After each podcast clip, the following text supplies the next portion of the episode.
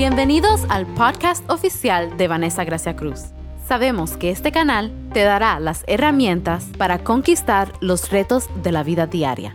Este mensaje lleno de fe y esperanza es para ti. Y ahora con ustedes, Vanessa Gracia Cruz. Ahí donde ustedes están, pueden mantenerse de pie. Hoy el bishop no va a estar con nosotros. Digan, ah. Pero no lo digan muy fuerte porque después yo me siento mal.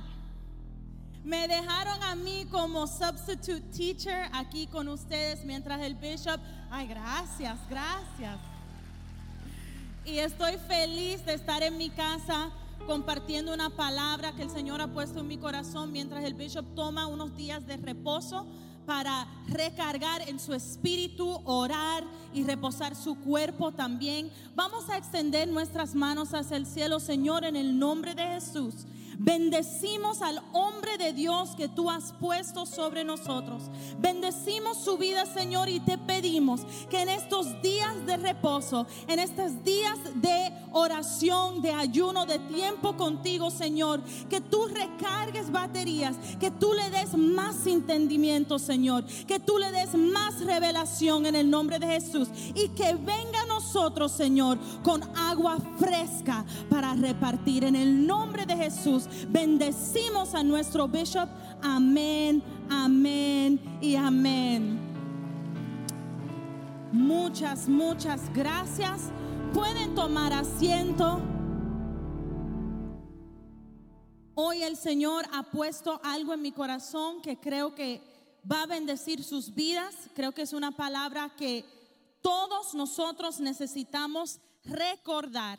Algo que siempre me gusta decir, yo escuché a alguien decir una vez, que a veces es más importante recordar que aprender. Digan conmigo, recordar a veces es tan importante como aprender algo nuevo.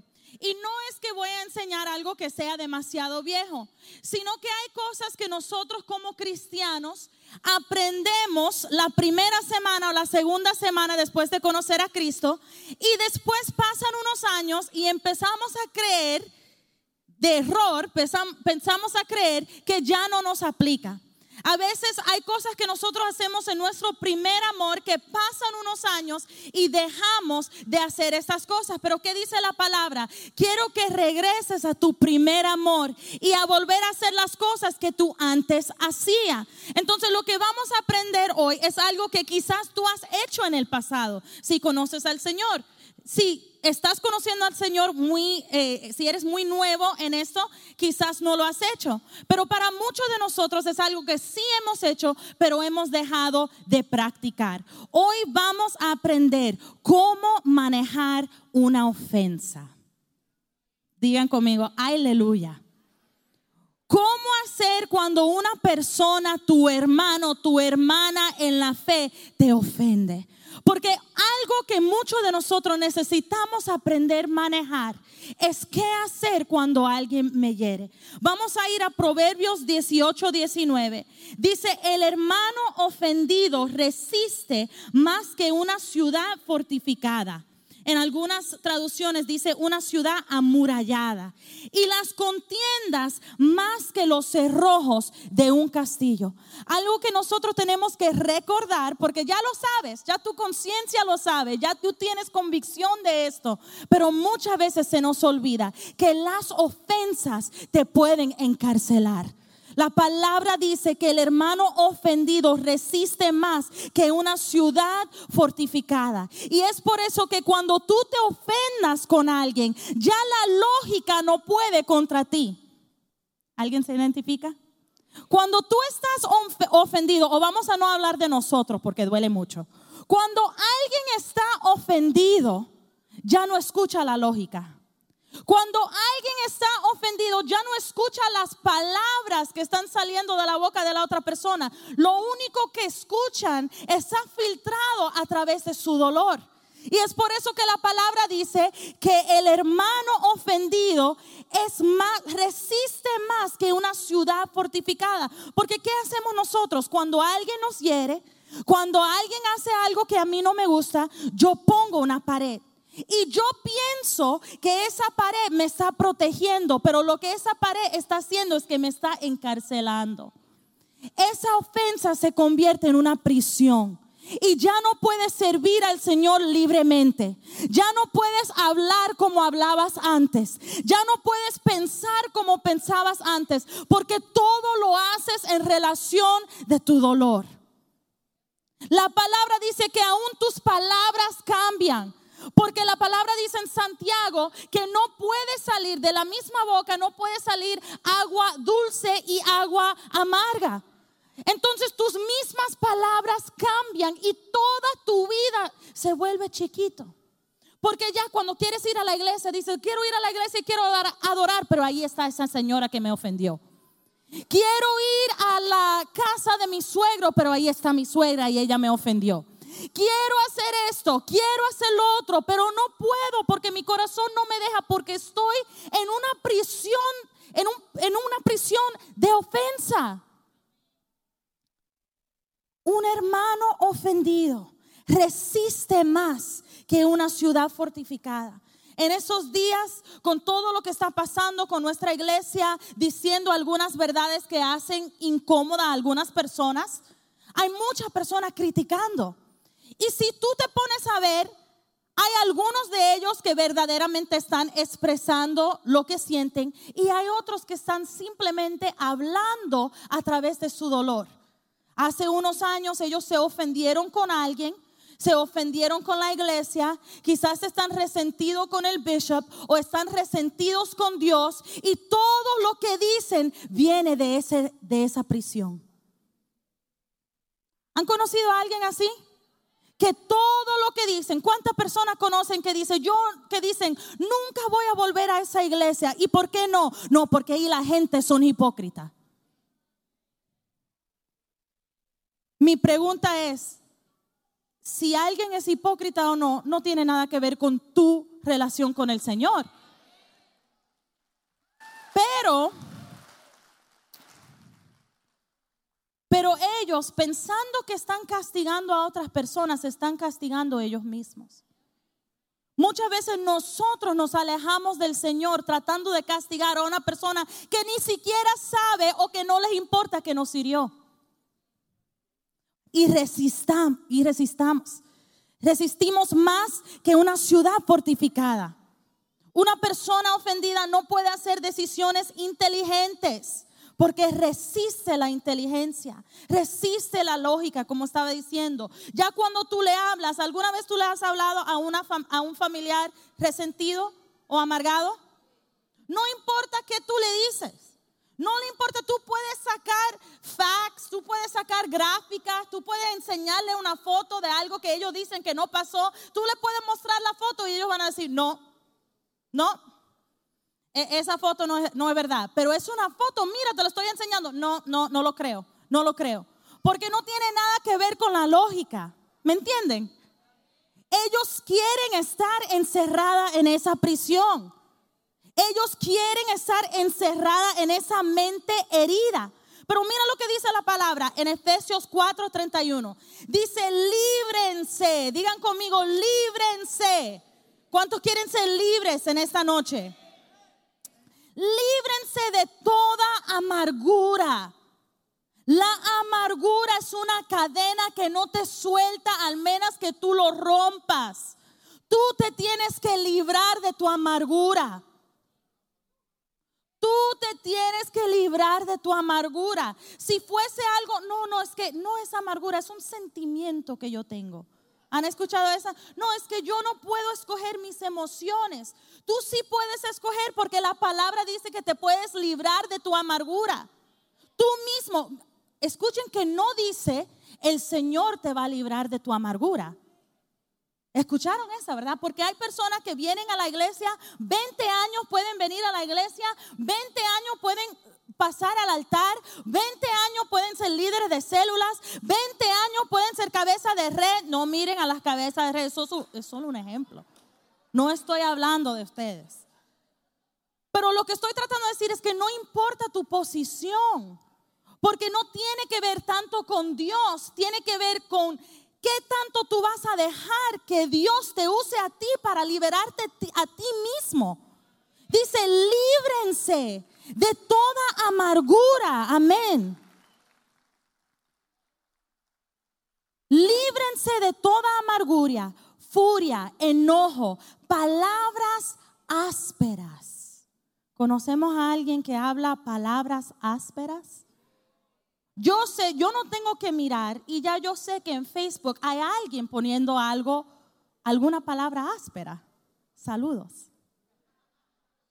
Pero yo les aseguro que esas palabras ásperas tienen más que ver con la prisión de esa persona que conmigo. Porque seguro nunca me han conocido, pero tienen un problema con mis zapatos. Tienen un problema con mis pantalones. Tienen un problema con mi maquillaje. Pero eso dice más de la persona. La ofensa dice más del ofendido que, que del ofensor. Dice más de ti que de la otra persona dice que tú no has sido liberado. Y hay personas que crecen en la iglesia. Escúchenme, hermanos y hermanas, hay personas que pasan la vida entera en la iglesia o quizás su amargura y su ofensa le ha llevado fuera de la iglesia. Y pasan la vida entera pagándole más atención a una ofensa que ya la persona, ya el ofensor está libre. Esa persona anda libre, está disfrutando de su vida, tiene su esposo, sus hijos y no está pensando en ti. Y tú pasas todos tus días pensando en ellos. Y sabes que tú mereces más. Tú mereces más. Porque Cristo no te salvó para que vivieras en una prisión de tus propias emociones. Cristo no te libró del pecado para que fueses encerrado o encerrada en tu propia ciudad amurallada. Dice, líbrense de amargura, de enojo, de palabras ásperas. Las palabras ásperas son nada más y nada menos que un side effect de tu amargura. Una persona que no puede hablar cosas positivas de una iglesia es una persona que está ofendido con la iglesia. Punto y se acabó. Una persona que no puede hablar cosas positivas de su líder es una persona que no se ha librado. ¿Cómo yo lo sé? Porque cuando tú estás caminando por la vida libre, entonces aunque una persona te haya herido o haya cometido la ofensa más grande de toda tu vida, tú no estás pensando en eso. Tú estás pensando en el futuro. Tú estás pensando en a dónde vas tú. La gente me pregunta, porque sí, nosotros tuvimos un evento aquí de Evangelicals for Trump. No fue ni siquiera un evento de nosotros, pero nosotros apoyamos a unos amigos de, ese ministerio y, la gente empezó a poner cosas en Facebook y la gente empezó a poner cosas en Instagram y la gente empezó a poner cosas y, y mis amigos me preguntaban, ¿estás bien? Y yo sí, demasiado bien. Y le preguntaban a Bishop, Bishop, ¿estás bien? Y él, ¿De qué tú hablas? Porque si tú estás preocupado de tu propia vida, entonces tú no te vas a, destruir por dentro porque, porque alguien te está ofendiendo. ¿Me explico? Porque tú tienes el poder de vivir libre y de no encerrarte en una ciudad amurallada. Dice, líbrense de calumnias y de toda clase de mala conducta. Por el contrario, sean amables unos con otros. Sean de buen corazón. En inglés dice tender hearted, que quiere decir un corazón suave. Un corazón fácil, moldeable, un corazón que no se resiente, un corazón que puede decir, ¿sabes qué? Yo puedo tener amor hacia ti aunque tú me heriste. ¿Por qué? Porque no tiene nada que ver conmigo, tiene que ver con el Dios que vive en mí. Porque soy una persona sana y porque soy una persona libre. Sean tiernos, de buen corazón y perdónense. Digan, perdónense unos a otros, tal como Dios los ha perdonado a ustedes. Les dije al principio, No voy a decir muchas cosas en esta noche que nunca han escuchado. Hoy no es la noche para que yo saque revelación de que Jacob fue el hermano de Noé y que cosas que tú nunca has visto en la palabra. Estas son cosas que sabemos y conocemos, pero lo estamos viviendo. La palabra dice que tenemos que perdonar tal como Cristo nos perdonó a nosotros. Cuando Cristo perdona, Él perdona por completo. Y cuando Cristo perdona, Él perdona aun cuando la persona no lo merece. ¿Y cuántos de nosotros estamos diciendo, sí, bueno, cuando mi líder me pide perdón, entonces yo le hablo? Cuando el bishop me responde el texto que yo le mandé, entonces ahí sí vuelvo a tener mi célula. Cuando mi líder admite que fue error de ella y no mío, entonces ahí sí voy a empezar otra vez a ganar almas. Y no te das cuenta de que tú mismo te estás robando días de tu vida, tiempo, esfuerzo, emociones, lágrimas. Tú mismo te tienes que liberar. Ya esa persona anda libre. Ya esa persona anda libre. Yo me reuní con una persona el otro día que me dice, Vane, por los últimos 10 años te he odiado por algo que tú hiciste hace 10 años. Y no, no voy a entrar en eso. Y me dijo, ¿tú cómo sientes hacia mí? Yo dije, yo tengo muy buenas memorias contigo. Yo tengo 10 años viviendo feliz. Y, y ella me dice, yo me levanto todos los días y yo pienso en cómo me trataron los segadores. Y sabes que yo le dije, siento mucho cómo te trataron algunas personas, pero siento aún más que tú en este momento estás lejos de Dios por algo que te hizo otra persona. Tú piensas que tú los estás castigando a ellos, pero tú te castigaste tú misma. Porque esa persona que te ofendió y yo que te ofendí, hemos hecho muchísimas cosas para el reino de Dios. Estamos ganando literalmente joyas en nuestra corona que se nos van a entregar en el cielo. Y no dije eso para que ella se sintiera mal. Y entiéndeme, hermanos y hermanas, no estoy diciendo esto para que te sientas mal.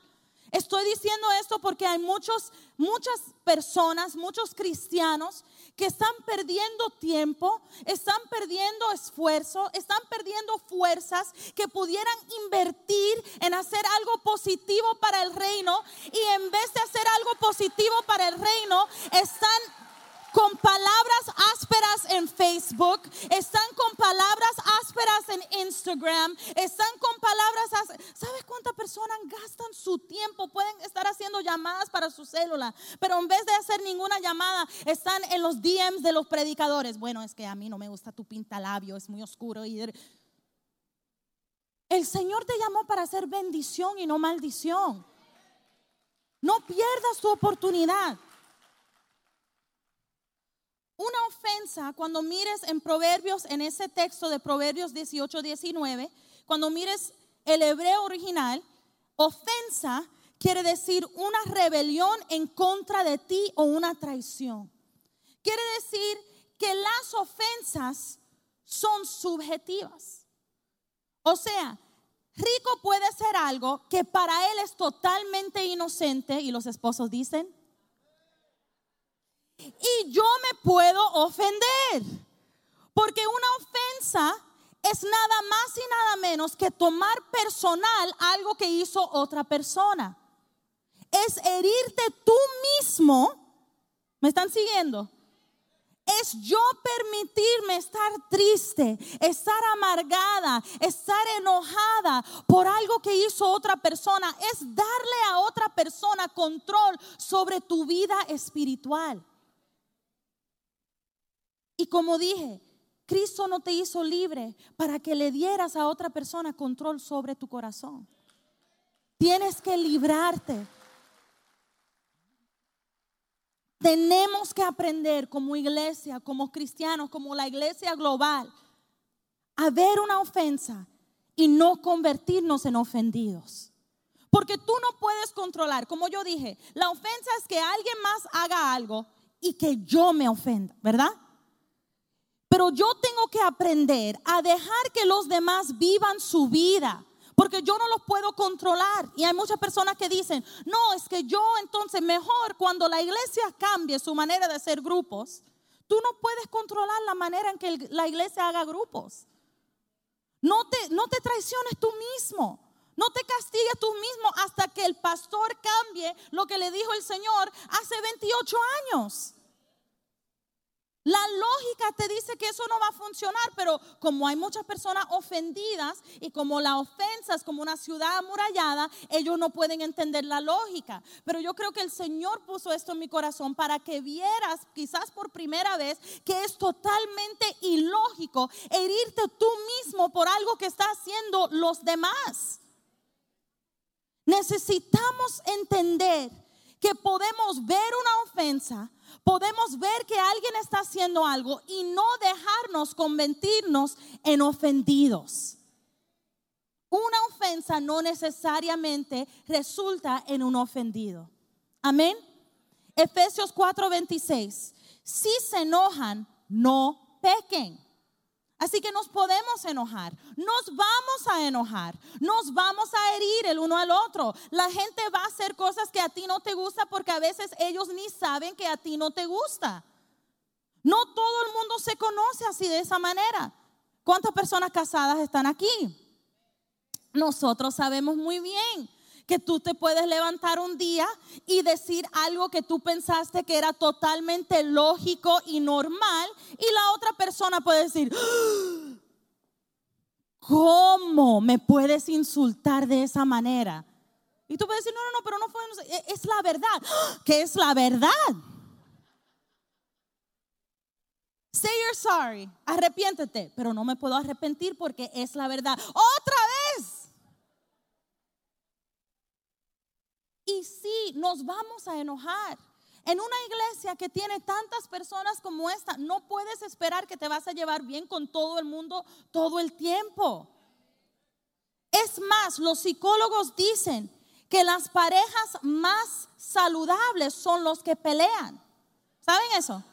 No, es verdad. El problema empieza cuando dejan de pelear. Porque si dejas de pelear, quiere decir que ya no te importa. Así sabes cuánto te amo, Rico.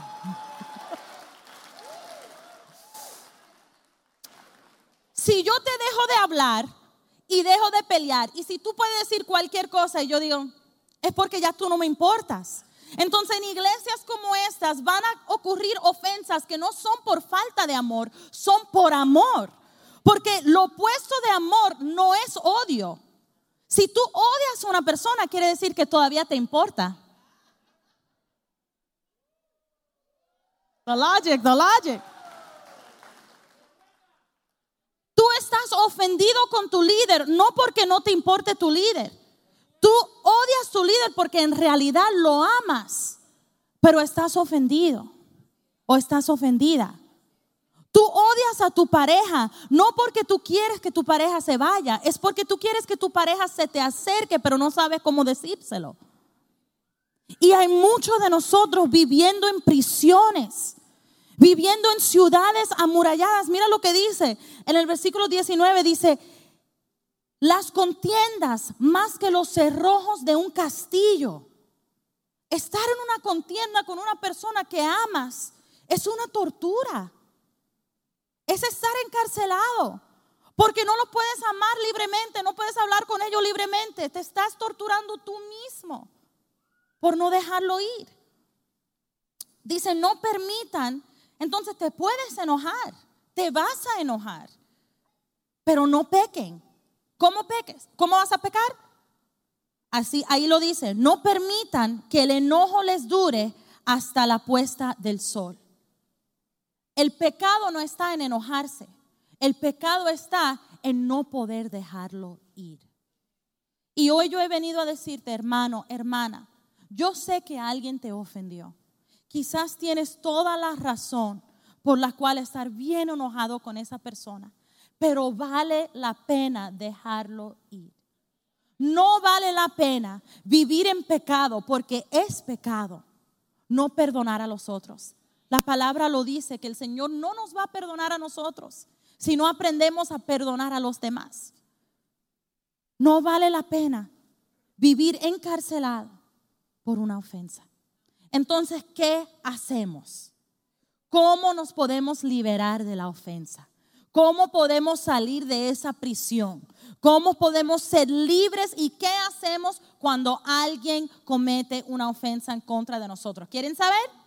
Cinco pasos. Número uno, digan conmigo, número uno. Y si alguien está tomando notas, este es número uno. Confróntate a ti mismo. La palabra dice en Mateo 7:3, ¿por qué te fijas en la astilla que tiene tu hermano en el ojo y no le das importancia a la viga que está en el tuyo? ¿Cómo puedes decirle a tu hermano, déjame sacarte la astilla del ojo cuando ahí tienes una viga en el tuyo? Hipócrita, saca primero la viga de tu propio ojo y entonces verás con claridad para sacar la astilla del ojo de tu hermano. Lo primero que tienes que hacer cuando alguien te ofende es que tienes que sentarte y confrontarte tú mismo.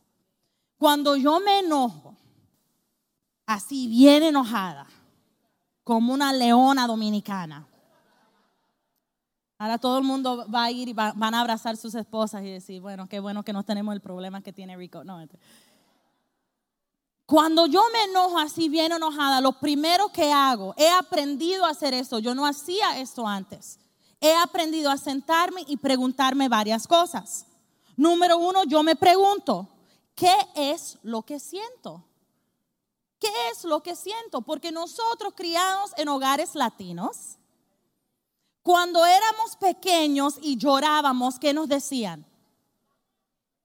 Deja de llorar. Si no dejas de llorar, te voy a dar una razón, ¿verdad? Para llorar. Entonces nosotros aprendimos, vamos a aprender un poquito de psicología en esta noche, ¿verdad? Nosotros aprendimos que las emociones había que ponerlos hacia abajo y las encerrábamos en esa prisión de ofensa. Y hay latinos hasta el día de hoy, bueno, hay de todo, de todo el mundo hay personas así, pero yo he visto que sucede mucho más frecuente en los hogares latinos que en mis amigos americanos. Hay latinos que hasta el sol de hoy están bregando con ofensas que, que ocurrió cuando tenían cinco años. Entonces alguien viene a donde ti y te dice, hola flaquita, ¿cómo estás? Y como tú tienes trauma de que te dijeron flaquita hace 16 años, tú te vuelves loca. ¿Cómo me puede decir una cosa así? Es una falta de respeto. Y tú saltes y tú ni sabes qué es lo que sientes. Tú tienes que sentarte y decir, ¿qué es lo que siento? Bueno, yo me siento enojada. ¿Por qué estoy enojada? Porque me llamaron flaquita. ¿Por qué me molesta lo que me hizo la otra persona? Parece fácil, pero a veces no lo hacemos. Y a veces en vez de confrontarnos a, a nosotros mismos, we skip y confrontamos a la otra persona y cuando vamos a esa otra persona no se puede resolver el conflicto porque como tú mismo no sabes lo que te pasa, no se lo puedes explicar a los demás. Entonces tú vas a donde tu esposo y tú le dices, es que no me gustó lo que dijiste. Y tu esposo te dice, bueno, lo siento. No, no, pero yo quiero que tú me expliques ahora mismo porque tú lo dijiste. No sé, me salió. Bueno, estoy muy ofendida. Y tu esposo te dice que, ¿qué puedo hacer? ¿Verdad? ¿Qué hacemos entonces? Y tú misma no sabes. Y esa es la tercera pregunta. Tú te vas a preguntar a ti mismo, a ti misma, tú te vas a preguntar, ¿qué puede mejorar la situación? Porque hay veces donde vas a descubrir que la otra persona no puede mejorar la situación. Porque si es un trauma que tienes desde los cinco años, entonces tu líder no puede hacer nada. Eres tú que tienes que sanar lo que está ahí adentro. Hay confrontaciones que nunca deberían de pasar. Tú estás peleando con alguien, pero en realidad estás peleando con el padre que te dejó. Tú estás peleando, tú crees que estás peleando con el bishop, pero en realidad el bishop representa la autoridad que te abandonó. Tú estás haciendo cosas y actuando sin pensar cuál es la viga que está en mi ojo. Déjame identificar la viga. Dice, ¿cómo puedes sacar la astilla del ojo del otro? ¿Cómo puedes decirle a tu hermano, déjame sacarte la astilla del ojo cuando ahí tienes la viga en el tuyo? Saca primero la viga de tu ojo. ¿Cuál es la viga? ¿Qué es lo que me pasa? Les voy a contar una historia, pero después no, no lo usen en contra de mí, ¿ok? Hoy estoy metiendo en problemas a muchas de las mujeres. Pero yo me acuerdo, en un tiempo de mi vida, no hace mucho, yo acababa de dar a luz a dos criaturas humanas. Yo tenía 11 libras de bebé adentro de este cuerpecito de cinco pies. Y había pasado por muchos procesos. Y estaba muy cansada. Nosotros tenemos mellizas y ellas al principio lloraban al mismo tiempo, querían comer al mismo tiempo, querían, eh, yo amamantaba y ellas querían amamantar. E, eran muchas cosas al mismo tiempo. Y yo me acuerdo que mi esposo, para darme un break, miren qué esposo tan bueno yo tengo. Amén, dice. Estoy dando mucha propaganda. Cuando prediques en el servicio de jóvenes, espero la misma propaganda. Pero mi esposo, para darme un break, nosotros tenemos mellizas de 8 meses y también tenemos un hijo de 18 meses. So, it's a little bit of a lot. We're lucky I'm, I'm here today, standing and not sleeping. Pero entonces mi esposo me dice, para darte un break, voy a sacar al niño y lo voy a ir a pasear para que te quedes con las niñas. Las niñas estaban dormidas en ese momento para que se queden tranquilitas, que él no haga mucha bulla, porque él sacó como mucho DNA de Rudy Gracia y grita muchísimo. El niño mío, tú puedes estar dormido y él de, repente sale, ¡ah! E, entonces es como mucha bulla. Entonces me dice, lo voy a llevar. Cuando él, en el momento en que sale, las niñas que tienen un sexto sentido de tortura, dicen, it's go time, let's get her. Y las dos empiezan a llorar. Esas niñas empezaron a llorar. Yo creí, yo, yo estaba temerosa por mi vida porque yo creí que me iban a amarrar a una silla. Empezaron a dar gritos, empezaron a brincar. Una estaba en el techo, la otra estaba en el piso. Yo recién operada con una cesárea, yo no sabía qué hacer. Y cuando vuelve mi esposo de darme un break y de hacer algo cariñoso supuestamente, ya ustedes saben, ¿verdad? Le dije, ¿cómo me dejaste sola con estos niños? Me destruyeron. They fought me and I lost. Yo perdí en contra de ellas. Y empecé a pelear y estaba enojada y estaba palabras ásperas, de todo, de todo. Cuando de repente yo digo, déjame calmarme y déjame pensar un momento. Entonces le digo a mi esposo, dame dos segundos, dame un minuto Voy a ir, me voy a bañar y después voy a regresar y te voy a decir la conclusión, si te mato o si te dejo vivir. Déjame, déjame tomar un momento. Cuando yo tomo esos momentos que estoy preparando para bañarme, yo me pregunto, ¿qué es lo que siento y qué es lo que necesito? Y cuando me pregunto eso, empiezo a llorar empiezo a llorar desconsoladamente y todas las mamás que han parido saben exactamente por qué, ¿verdad? Estaba cansada. Entonces regresé, bajé y le dije, mi amor, estoy cansada.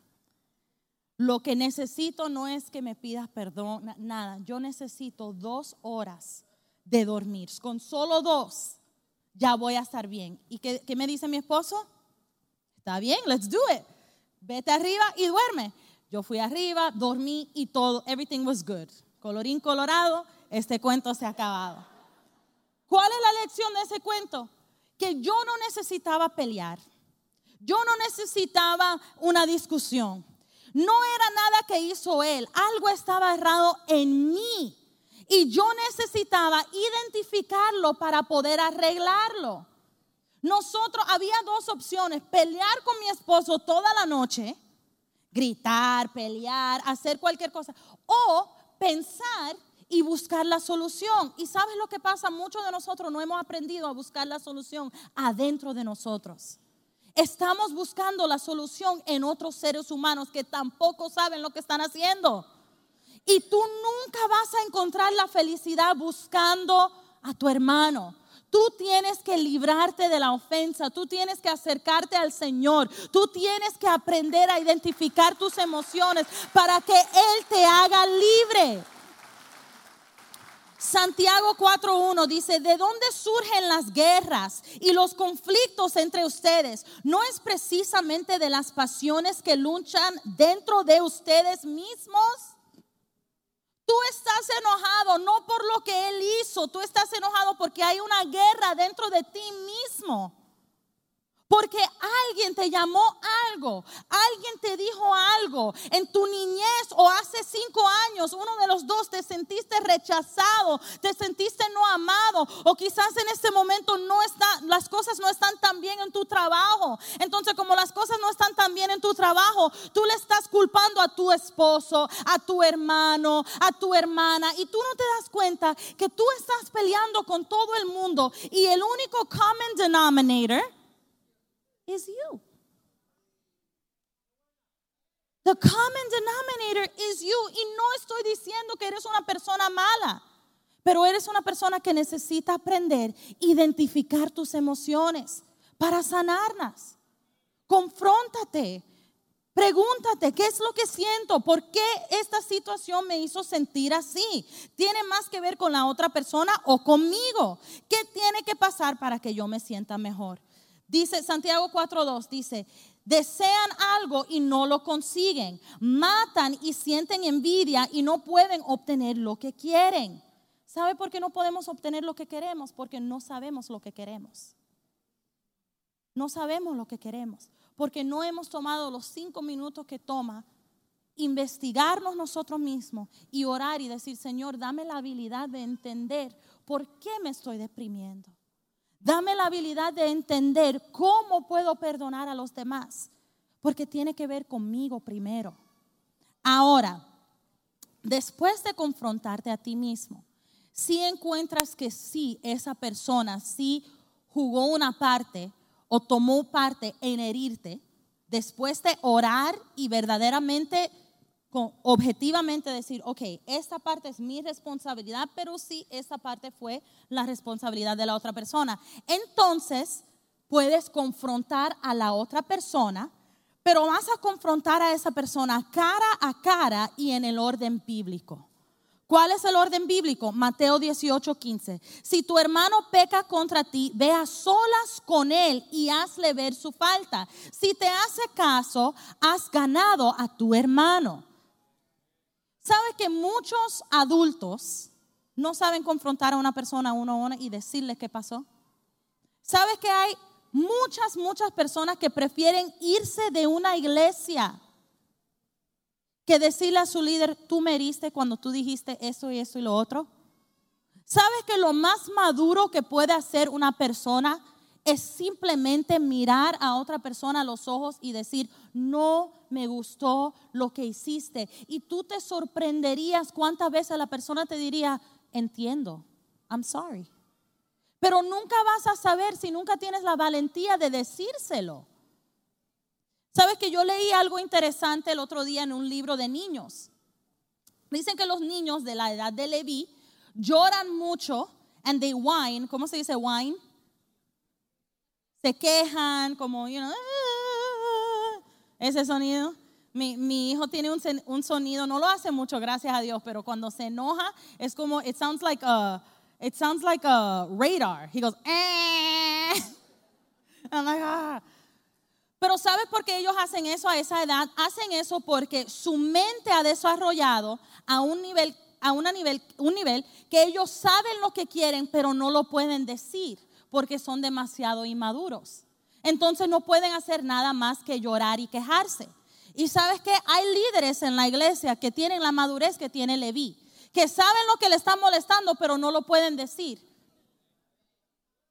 Entonces prefieren quejarse, prefieren chismear, prefieren decir muchas palabras ásperas, prefieren hablar mal de toda la iglesia. A, mí me sorprende que hay personas que pueden hablar de toda una iglesia. Esta iglesia tiene miles de miembros y te hirió uno y estás hablando de todos nosotros.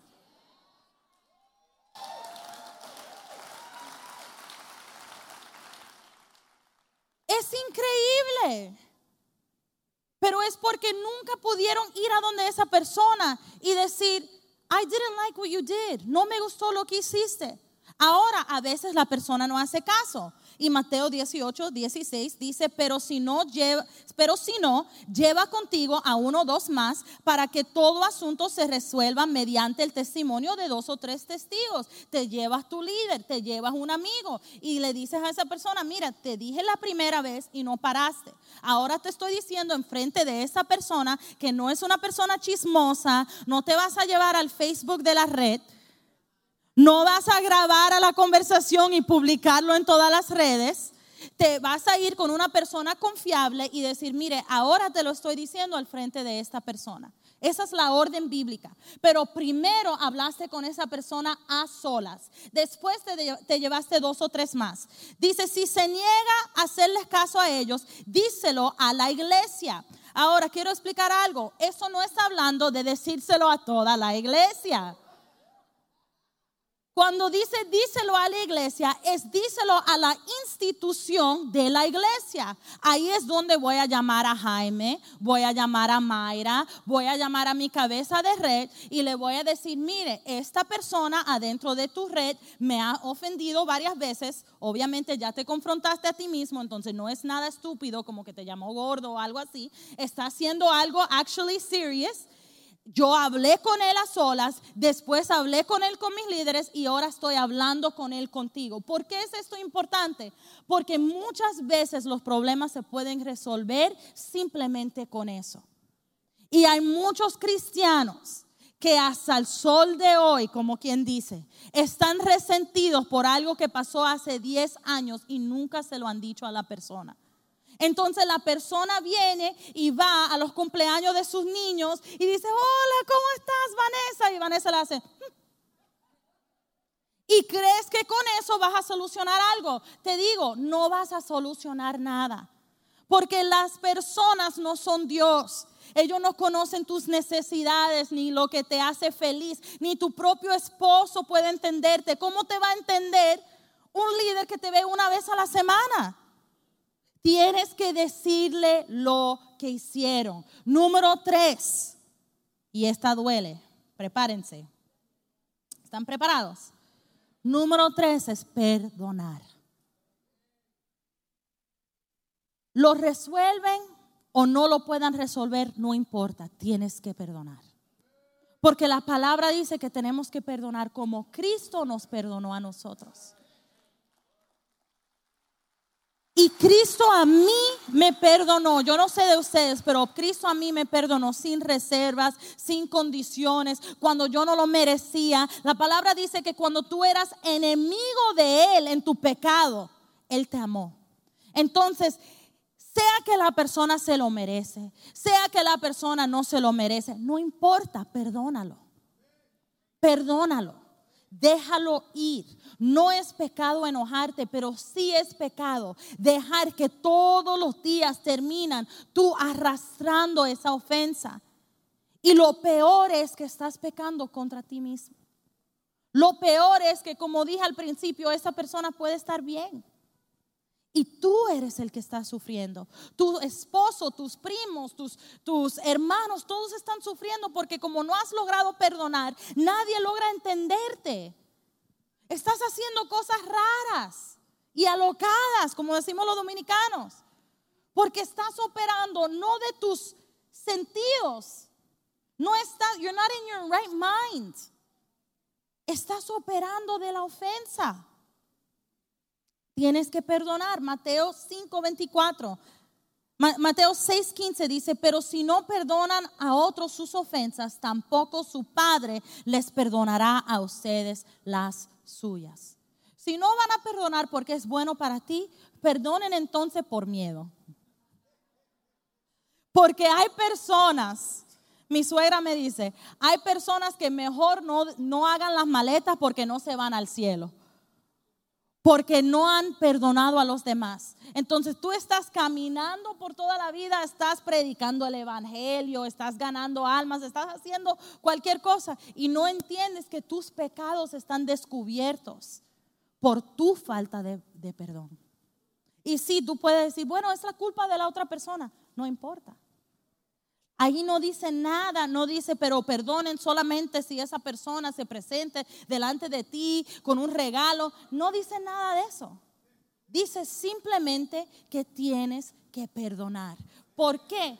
Porque la palabra dice, amén.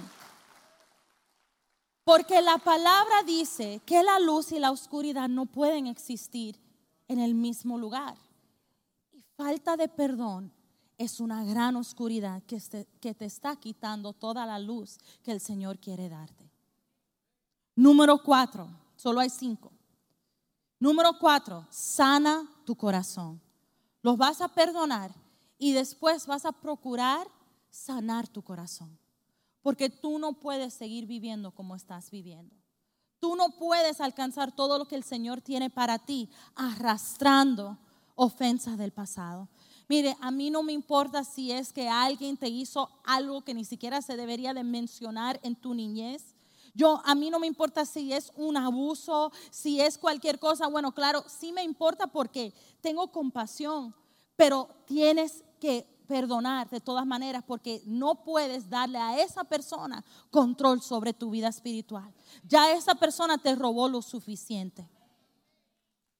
Ya esa persona te hirió lo suficiente. No dejes que te sigan hiriendo todos los días, haciéndote vivir en maldición. Sana tu corazón.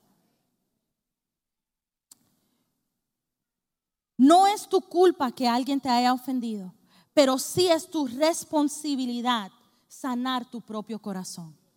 Y hay muchas personas que confunden eso, porque dicen, bueno, no es mi culpa. No, no es tu culpa. No es tu culpa que te hayan abusado. No es tu culpa que tu líder te habló mal. No es tu culpa que ellos que ellos no supieron entenderte, no sé quiénes son ellos, quizás tu familia, quizás tus hijos, no sé quiénes son. No es tu culpa, pero sí es tu responsabilidad ser diferente y sanar tu corazón. Sí es tu responsabilidad. Porque si no lo haces, vas a herir otros. Y es por eso que hay muchos padres repitiendo los patrones que les enseñaron, patrones tóxicas que les enseñaron sus padres porque no se han sanado. Mire, si tus padres te criticaron mucho y dañaron tu autoestima, no lo hagas para tus hijos. Pero tú lo vas a hacer inconscientemente si no sanas tu corazón y perdonas a tus padres. Porque como dijimos al principio, estás en una ciudad fortificada. Estás entrapado, estás entrapada, estás encarcelado. No entiendes, hay personas que no entienden ni siquiera por qué están tan enojados. Y hay personas, y no estoy diciendo que todo el mundo tiene que hacer esto, pero sí quiero quitarle un poquito de estigma a algo. Hay personas, cristianos o no, que necesitan ir a la terapia. Quitémosle por favor estigma de, terapia. Ay, no, es que si tú vas a terapia quiere decir que tú eres loco y entonces tú no tienes fe. Y hay personas que dicen que si tú vas al doctor no tienes fe, si vas al terapeuta no tienes fe, si vas al psicólogo no tienes fe. Eso no está en la Biblia. Deja de estarle poniendo cosas a la Biblia que te están hiriendo a ti mismo. You need a therapist. Go to therapy. There's nothing wrong with it. No hay nada malo. Encuentra uno que sepa la palabra, encuentra uno cristiano, ore y deja que el Espíritu Santo te guíe al correcto, claro. Pero hay personas que necesitan sanar lo que está pasando en sus mentes. Hay personas que necesitan balancear hormonas y químicas que están alocados en su cuerpo. Eso es ciencia.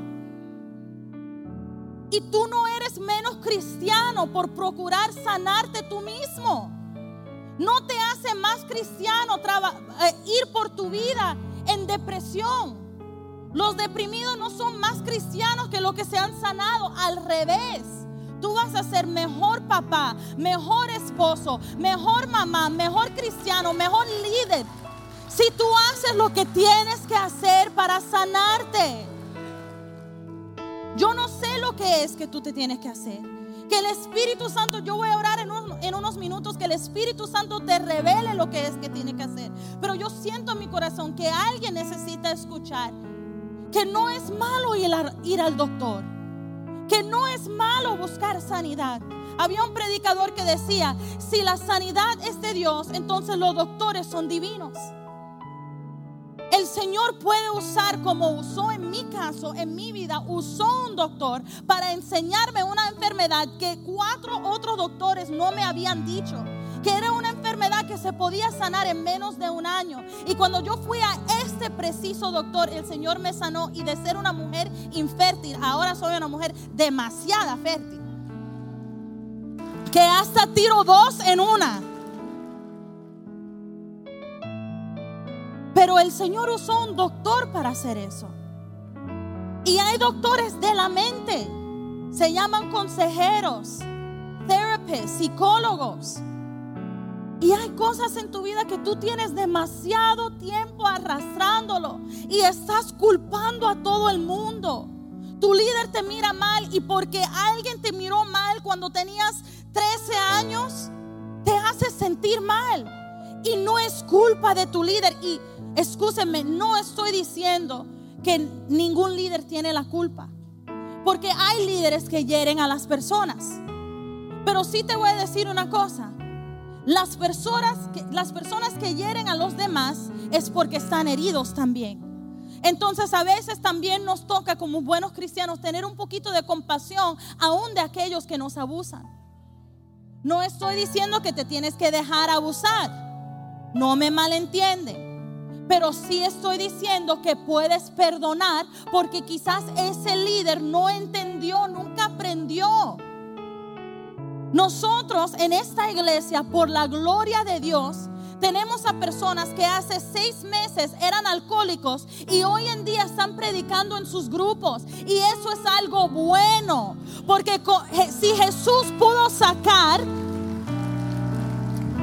si Jesús pudo usar a un Pedro, si Jesús pudo usar a un asesino de cristianos como era Pablo, entonces Jesús puede usar una persona que quizás no sabe manejar la autoridad, pero está tratando. Y sí, quizás tu líder te habló mal. I'm sorry. On behalf of everyone, de parte de todos los cristianos del mundo, te pido perdón. Porque los cristianos a veces meten la pata. Los cristianos a veces te hieren. Y no me lo tienes que decir muchas veces a mí porque yo tengo toda la vida en la iglesia. Todas las personas que me han herido en mi vida han sido de la iglesia. Yo me acuerdo que había una señora en mi clase dominical que me decía, tú no eres tan bonita como tu hermana. Tu hermana es la bonita, tú tienes pelo malo. Y me lo decía no una vez, no dos veces. Me lo decía cada vez que me veía. Y ustedes saben que yo enterré eso, nunca se lo dije, porque me han preguntado, yo, conté esto a, a unas amigas una vez, contándole el testimonio de cómo el Señor sanó mi corazón.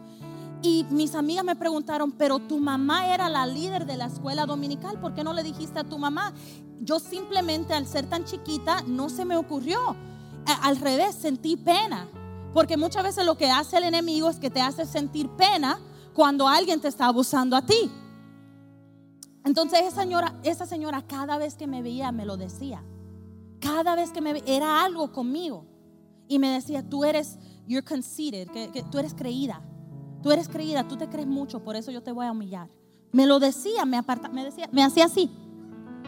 Y me decía, tú el hecho de que tú eres hija de pastores, no, no, eso no me importa. Yo te voy a tratar como, como a todos los demás, pero me trataba peor que a todos los demás. Pero nunca se lo dije a mi mamá. Al revés, tuve, tuve mucha pena y decía, quizás sería verdad, no sé, quizás es verdad. Y eso no salió hasta años y años después. Yo estaba ministrando en, en un éxodo, en un retiro de jóvenes, y estaba hablando de la autoestima y se me salió yo lo dije, yo dije, ¿sabes qué? Una persona una vez me dijo eso. Y era una memoria que yo había, I had repressed it. Yo, yo se me había olvidado y yo empecé a llorar y a llorar y a llorar. Y en ese momento el Espíritu Santo me dijo, esa señora tuvo una hermana más bonita que ella y quizás toda la vida de esa señora le dijeron a ella lo que ella te dijo a ti. Y ella quizás no te dijo eso porque ella encontraba que tú no eras bonita. Quizás ella te dijo eso porque estaba envidiosa y te creía bonita. Y ahora yo sé que eso es la verdad. No. Pero ¿cuál es la moraleja de la historia? No tenía nada que ver conmigo. Tenía que ver con heridas que ella tenía. Y yo en ese momento pude tener compasión de ella. Y yo te, te prometo que hasta el día de hoy yo pienso en ella, yo sé quién es, yo, yo me acuerdo de ella. Ella duró mucho tiempo en la iglesia. Yo la veía aún de adolescente, yo la veía. Cuando yo fui a ese retiro, ella estaba todavía en la iglesia. Yo la vi ese domingo. Y yo ni siquiera lo confronté. Porque no era necesario. Hay veces que es necesario. Para mí no era necesario. Yo, yo ya la había perdonado. Y yo no quería que ella sintiera pena. Yo no quería ir a donde ella y decir, el Espíritu Santo me reveló que tú te crees fea. Y no. Hubiese sido un poquito, hubiese sentido bien en la carne, pero no en, no en el Espíritu, ¿verdad? Pero el punto es ese. Hay personas que te hieren no porque tú eres feo, sino porque ellos son heridos. Y cuando tú cambias esa perspectiva, tú puedes dejar ir. Tú puedes dejar ir. Deja ir a tu líder. Quizás tu líder nunca aprendió cómo hablarle a la gente. Quizás tu líder pasó por algo tan difícil que tú ni siquiera te enteraste. Otra historia rapidita. Yo me acuerdo, yo me acuerdo que cuando mi mamá falleció, yo estaba encargada de, algunas áreas de la iglesia y les voy a ser honesta. Por un tiempo yo no hice muchas visitas. Perdónenme. Por un tiempo yo no yo no le di tanto seguimiento a las personas como anteriormente lo hacía. Entonces, una persona que antes yo le daba mucho seguimiento, se había ido de la iglesia un tiempo, parece que no me estaba siguiendo en las redes, parece que no se enteró de lo que había pasado con mi mamá y me escribió un largo mensaje yo nunca te voy a perdonar porque en mi momento de más necesidad no estuviste ahí, tú tienes tres meses que no me llama, tú no me has buscado, tú no sabes a dónde estoy. Esa persona ni siquiera sabía que yo estaba pasando por el momento más triste de toda mi vida. Pero en vez de tener un poquito de compasión, en vez de preguntar, ¿estás bien? Me culpó. Y sabes que yo le he dado muy duro a los líderes hoy, pero te tengo que dar, te tengo que hacer una pregunta a ti. Cuando tu líder te ofende, ¿alguna vez le has preguntado a tu líder, ¿estás bien?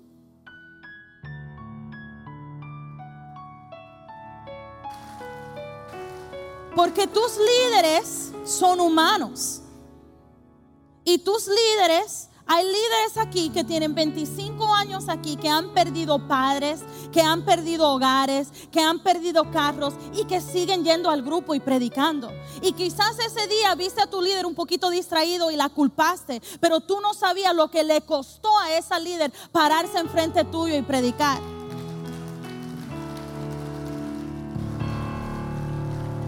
Sana tu corazón. Salmo 34, 17. Los justos claman y el Señor los oye. Los libra de todas sus angustias. ¿Quieres ser libre de tus angustias? El Señor quiere librarte de tus angustias. Cuando eres justo. ¿Cuándo eres justo? Cuando perdonas a los demás. Cuando tú perdonas, entonces el Señor te puede hacer libre de tu cárcel de ofensa. Dice, el Señor está cerca de los quebrantados de corazón y salva a los de espíritu abatido. Muchas son las angustias del justo, pero el Señor lo librará de todas ellas. No te puedo decir que nunca te vas a ofender. No te puedo decir que la gente te va a dejar de ofender. Yo quisiera decir, ok, voy a terminar con una oración que ya nadie en segadores de vida va a ofender a ninguna otra persona y todos vamos a vivir en perfecta armonía. No, eso existe en el cielo, no en la tierra. Te va a ofender, tu hermano te va a ofender, tú vas a ofender a tu líder. Pero si creamos la cultura de ir el uno al otro y decir, tú me heriste, y si creamos la cultura de tener compasión y en vez de decir, ay no, es que tú haces un drama de todo. Si creemos la cultura, la cultura de que en vez de decir eso digas, ok, yo entiendo que te herí. O ven, cuéntame, yo no entiendo, pero quiero escuchar, quiero entender. La palabra dice que tenemos que ser de buenos corazones. Una persona con, un buen corazón no escucha a los problemas de los demás y dice, ay no, es que tú sabes cómo es ella. Ella se ella se enoja por todo. No, una persona de, de buen corazón puede mirarse a ellos mismos y decir, ¿sabes qué? Yo sí soy así. Yo reconozco que yo soy una persona que a veces se enfoca un poquito más en el trabajo que en las personas. Yo reconozco que, que yo soy, y no estoy hablando de mí, estoy diciendo en, en general. Una persona con un buen corazón puede decir, yo reconozco que a veces yo le hablo mal a la gente. Una persona de buen corazón puede decir, sí, yo me distraigo y cuando yo me distraigo yo soy despistada y yo no saludo a nadie. Ustedes saben cuántas personas están ofendidos conmigo porque no les saludé y de verdad, de verdad yo no los vi. Número uno, porque casi nunca tengo mi lente puesto. Y número dos, porque soy la persona más despistada del mundo. Y si no me crees, pregúntale a ese hombre que está ahí. Yo soy el tipo de persona que puede poner el peanut butter en the fridge. Y mis llaves también. Y después andar buscando mis llaves porque siempre estoy pensando en algo diferente. Entonces, he tenido tantas personas que vienen a donde mí y me dicen, yo me fui de la iglesia porque tú no me miraste y tú no saludaste. Y claro, yo cuando entendí eso, ay, yo hago eso, entonces yo entiendo que tengo que hacer el esfuerzo de no, no ser tan distraída. Pero también las personas tienen que entender y tener un poquito de compasión y pensar, no es culpa de todo el mundo que yo siempre me estoy ofendiendo. Quizás no me vieron. Quizás no entendieron. El otro día alguien estaba enojado conmigo, alguien estaba ofendido conmigo. O no conmigo, pero con la iglesia.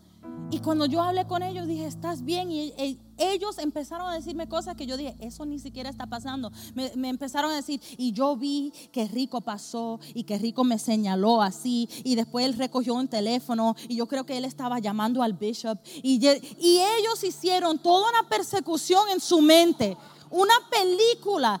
Y después Rico se acercó a ti y te hizo así. Y, y, yo dije, honestamente, le dije a esa persona, honestamente, Rico y yo nunca hemos hablado de ti. Quizás él me estaba diciendo, vámonos, vámonos, estoy cansado.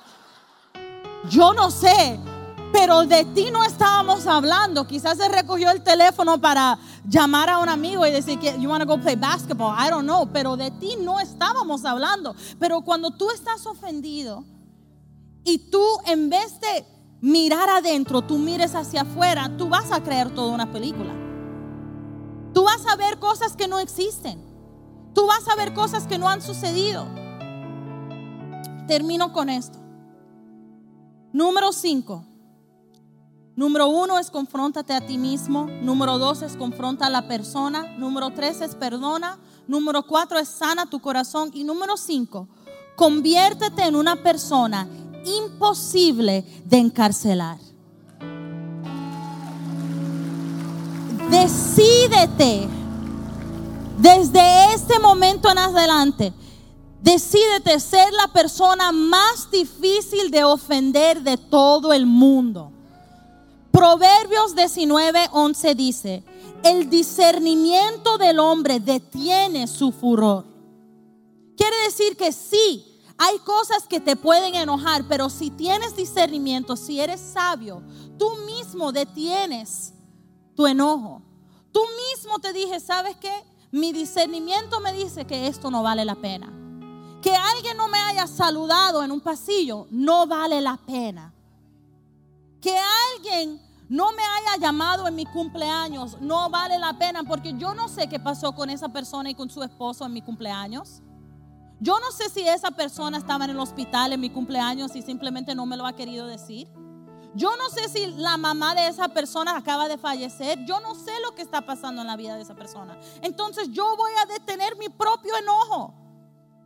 Y dice, y su honra es pasar por alto la ofensa. Una persona que vive con honra se puede hacer el loco yo he decidido, yo personalmente me he decidido no ofenderme. Tú puedes tratar de ofenderme, te prometo, y es muy posible que tú no me puedas ofender. Porque yo he decidido, cuando alguien hace algo que es ofensivo para mí, yo en vez de ofenderme, se me olvida. Yo he decidido tener mala memoria.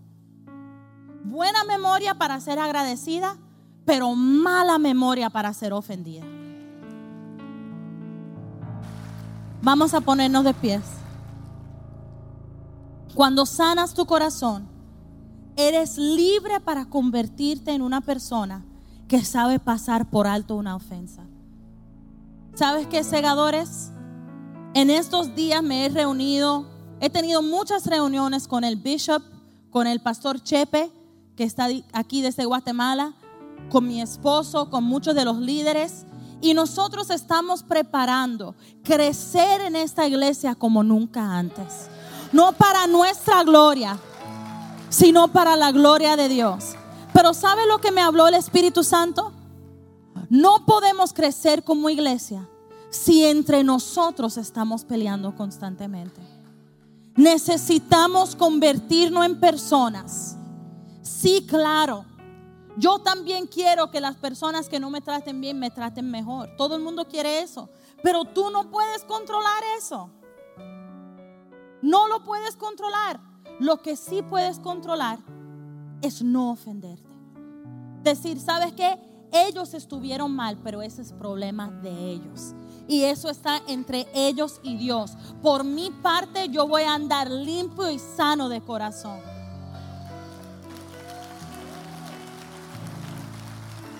limpio y sano de corazón. Vamos a levantar nuestras manos. Y por solo 10 minutos más, yo voy a pedir al Espíritu Santo que entre a este lugar y que sane las angustias, las amarguras. Quizás estás amargado o amargada por algo que nadie ni sabe que te hace sufrir. Quizás cuando entras por la iglesia lo único que puedes ver con tus ojos espirituales, con tus emociones, lo único que puedes ver es a esa persona que te ofendió. Qué triste sería que yo ya a los 30 años de edad, porque yo tengo 30 años de edad, y no me avergüenzo porque estoy joven todavía. Pero qué triste sería que yo entrara por esas puertas todos los días pensando en esa señora que a los 5, 6, 7 años me dijo fea Qué triste sería que yo no pudiera predicarle a ustedes como hacen muchos hijos de pastores que se van enojados y ofendidos en la iglesia. Qué triste sería que yo perdiera mi salvación, perdiera el perdón de Dios sobre mi vida por no perdonar a una señora que quizás me hizo eso sin reconocer, sin poder entender el daño que me iba a hacer. Y qué triste es que muchos de nosotros hemos ido a éxodos, hemos ido a retiros, hemos ido al de 12 y estamos cargando pesos en los corazones. Eso pesa. Déjalo ir. Hoy te he venido a decir que lo puedes dejar en el altar. Que puedes perdonar. Y cuando nosotros hemos perdonado, vamos a entrar en una temporada de crecimiento que esa iglesia nunca ha visto.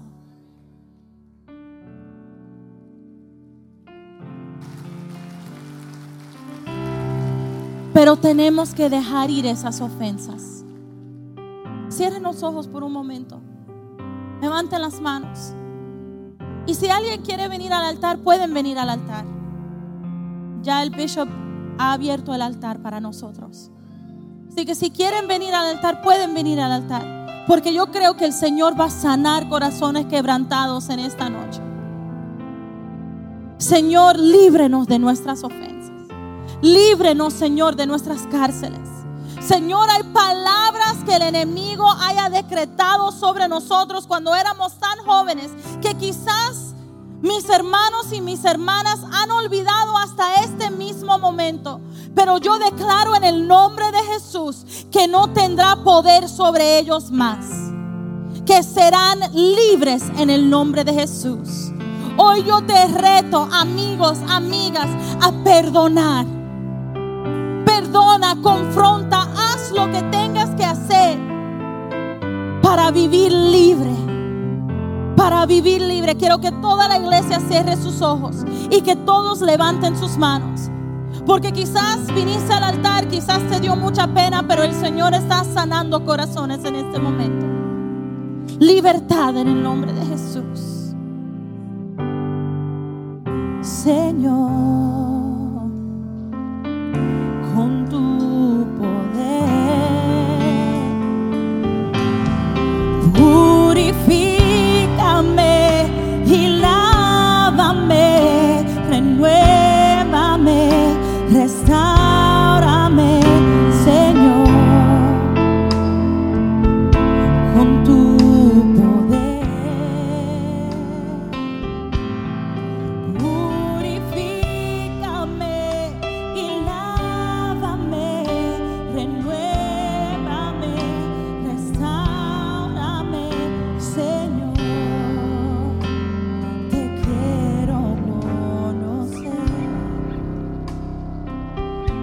personas en este lugar que no lo quieren hacer, pero el Señor va a poner en ti el querer tanto como el hacer, porque van a tener que confrontar a alguien. No esperes. Yo te estoy diciendo en el nombre de Jesús que lo hagas mañana. Mañana vas a confrontar a la persona que te hirió si siente que no necesitas hacer y si no lo puedes dejar ir hoy. Pero hay personas que el Espíritu Santo te está diciendo que tienes que perdonar, que tienes que ir a donde esa persona y decir, yo te perdono. Señor, en el nombre de Jesús, que seamos libres de las ofensas, que seamos libres en el nombre de Jesús, que seamos libres, Señor, de las heridas de nuestra niñez libres de los nombres que, los, que nos llamaron, que seamos libres de la culpabilidad, que seamos libres de las, las mentiras del enemigo. Quizás el enemigo te ha dicho que es tu culpa que esa persona te abusó, que es tu culpa que esa persona te maltrató, pero hoy te digo que no importa de quién fue la culpa, el Señor te hace libre de toda culpa.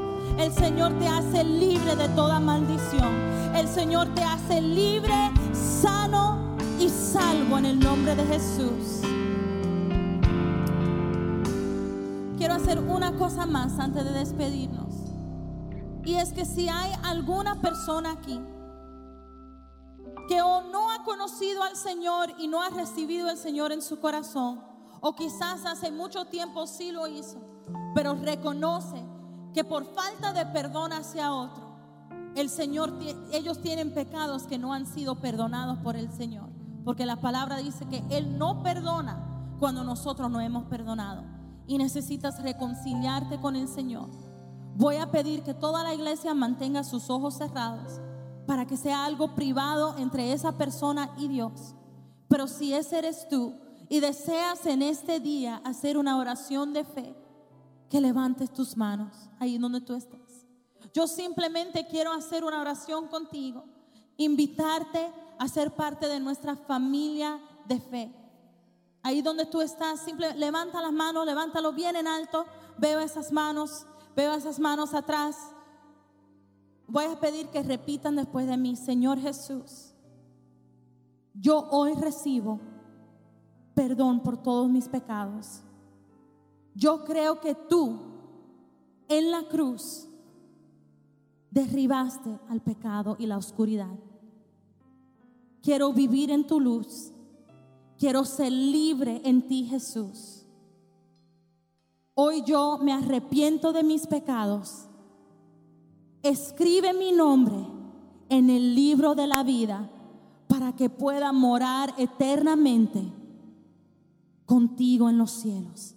En el nombre de Jesús. Si tú hiciste esa oración, yo voy a pedir que los miembros de nuestra iglesia tomen unos pasos hacia atrás. Y si tú hiciste esa oración, voy a pedir que tú simplemente vengas aquí adelante para que podamos tomar tu información y para que podamos eh, darte seguimiento, ser tu familia en la fe. A mí me gustaría darte la mano, a mi esposo le gustaría darte la mano. El pastor Chepe, queremos darte un abrazo desde lejos, si no quieres que nos acercamos mucho a ti. Pero queremos que vengas, que vengas. Aquí mi esposo y el pastor Chepe están aquí para saludarte. Queremos que vengas. Y el resto de la iglesia queda oficialmente despedido. Te amamos. El bishop va a estar con nosotros el domingo. Así que no falten. Dile a la persona a tu lado, dele un abrazo y dile, sana tu corazón porque hay mucho, mucho más para ti en el futuro. En el nombre de Jesús. Amén. Gracias por sintonizar este podcast. Si este mensaje fue de bendición para su vida, conéctese con el ministerio de Vanessa a través de la página web vanessagraciacruz.com. También comparta este podcast en sus redes sociales.